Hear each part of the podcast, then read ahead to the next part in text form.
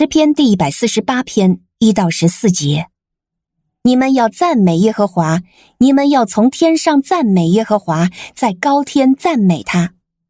他的众使者啊，你们要赞美他；他的众军啊，你们也要赞美他。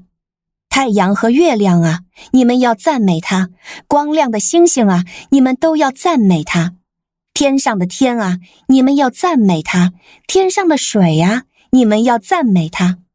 愿这一切都赞美耶和华的名，因为他一发令，他们就都造成。他把他们立定，直到永永远远。他立了定律，永不废去。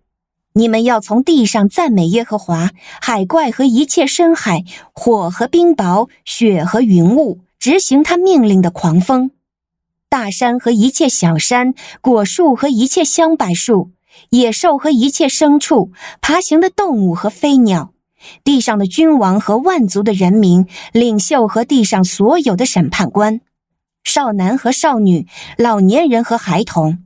愿这一切都赞美耶和华的名，因为独有他的名被尊崇，他的荣耀超越天地。他使自己子民的脚得以高举，他所有的圣名，就是和他接近的以色列人都赞美他。你们要赞美耶和华。您现在收听的是天赋爸爸说话网。神所赐的迦南美地是流奶与蜜之地，上帝的话语比蜜还要甘甜呢。我是拥蜜使者永恩，我是蜜蜜，让我们一起在天赋的话语里勇敢探蜜，蜜得甘蜜，得蜜得利得胜。弟兄姐妹平安，我是永恩。今天我们的灵修进度来到诗篇第一百四十八篇，诗人向整个宇宙和其间的受造物发出邀请。你们要赞美耶和华。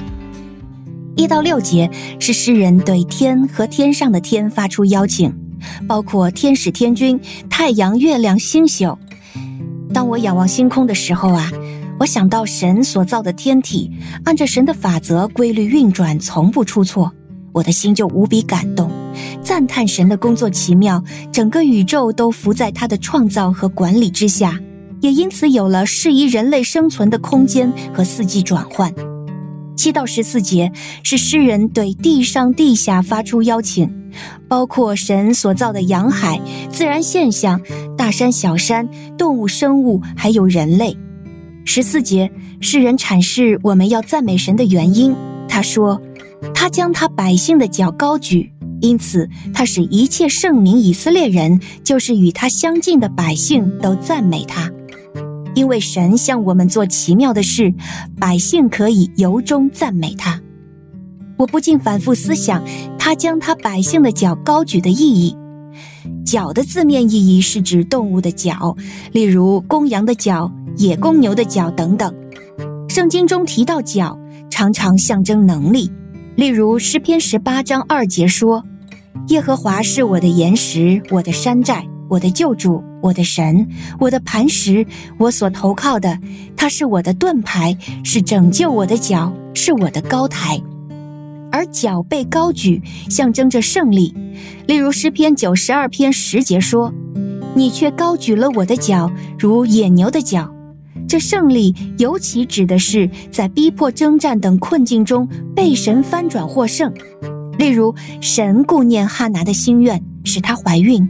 哈拿祷告颂赞神说：“我的心因耶和华快乐，我的脚因耶和华高举。”这荣耀又令人欣慰的画面，很像军人朝着东方吹起胜利号角的侧影，使我又不禁想到诗篇第三篇中类似的一个表达：“耶和华是我四围的盾牌，是我的荣耀，又是叫我抬起头来的。”或许这段时间的你，因着一些事疲惫灰心，你付出过的心血好像都变成了空气。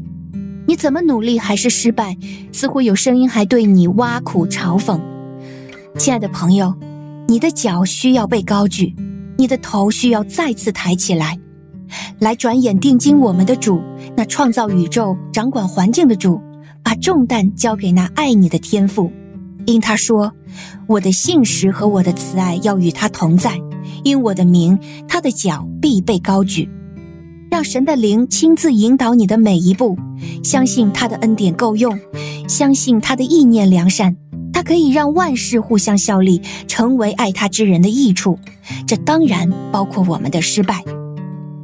哈巴谷书四章十七到十八节说：“虽然无花果树不发旺，葡萄树不结果，橄榄树也不效力，田地不出粮食，圈中绝了羊，棚内也没有牛。”然而，我要因耶和华欢心，因救我的神喜乐。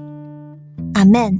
即使事情还没有成就，环境也没有变，但让我们就先来赞美我们的天赋，因为我们相信神会为着他的名，将他百姓的脚高举。哈利路亚！我们要赞美耶和华。